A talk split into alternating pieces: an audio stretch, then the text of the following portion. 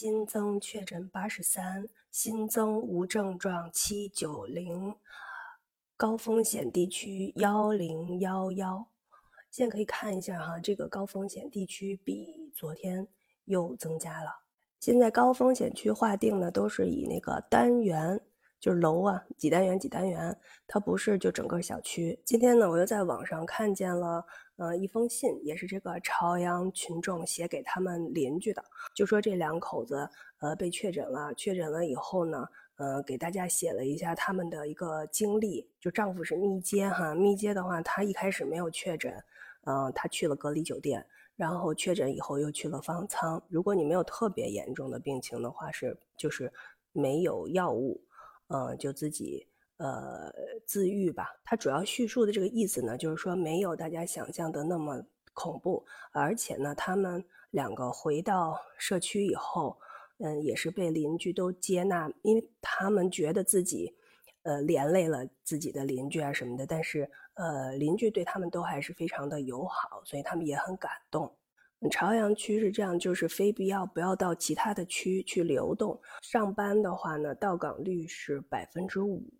我也有朋友要出差，他买了机票，但是因为他是朝阳区的身份证，呃，机票是被退回来的。大家都很关注的是朝阳群众的这个抗压能力哈。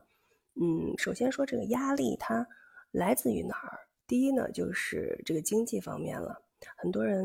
嗯失业了。再来呢，就是有一些的北漂，有一些年轻人，他们很多会住在你比如说像长营这样的地方，城乡结合部嘛，它会相对来说房租啊会比较便宜一点儿，嗯，但是现在呢，这些年轻人其实也是没有办法去正常的工作，所以他们的这个生存也非常艰难。另外一个就是教育的问题，现在的孩子他上网课，他所有的知识是没有问题，OK 哈，都可以学得到。但是其实他的，比如说社会交往能力呀，以及就是开阔眼界啊，爸爸妈妈通常啊都会利用这个节假日，呃，带着小朋友去看博物馆呀，去旅游啊，是吧？到呃农村去，呃，这个这个下地呵呵 参加一些采摘呀什么的，这样丰富孩子们的生活的同时，让他们开眼界哈。嗯，但是这几年看来呢，孩子们以网上的游戏。或者是说线上的一些娱乐活动为主，呃，体育运动首先比较少，另外一个就是这个社会活动啊，就就很少了。再来呢就是健康，嗯，有一些老人他们很喜欢这个散步啊，以这种形式来锻炼身体。但是现在呢，如果嗯只是在房间里的话，就比较困难，要达到这个运动量。另外呢，就是吃呢会相对比较简单，营养呢可能也会不是那么的均衡。还有呢，就是这个恐慌，对于这个确诊的恐慌，先是混一的恐慌。所以，嗯，刚才我在开头说的那封信呢，嗯，其实我觉得像这样的一些东西啊，应该多在网上传播，而不是传播一些比较恐怖的。或者是一些负面的言论和图片和消息，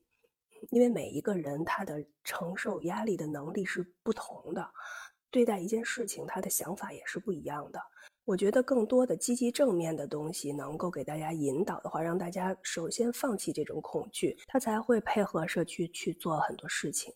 对吧？如果出于恐慌的话，很多人连楼都不敢下的话，那你比如说这个核酸的筛查呀等等。对吧？这些都会受到影响，特别是过两天天气马上要断崖式的这个气温要下降，所以你比如说外出测核酸，对于每一个人来说，其实嗯都是一种考验。那在这种情况下，怎么能够减压？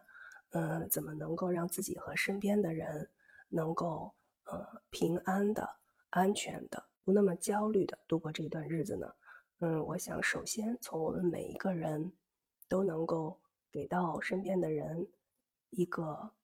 客观的、一个积极正面的信息开始。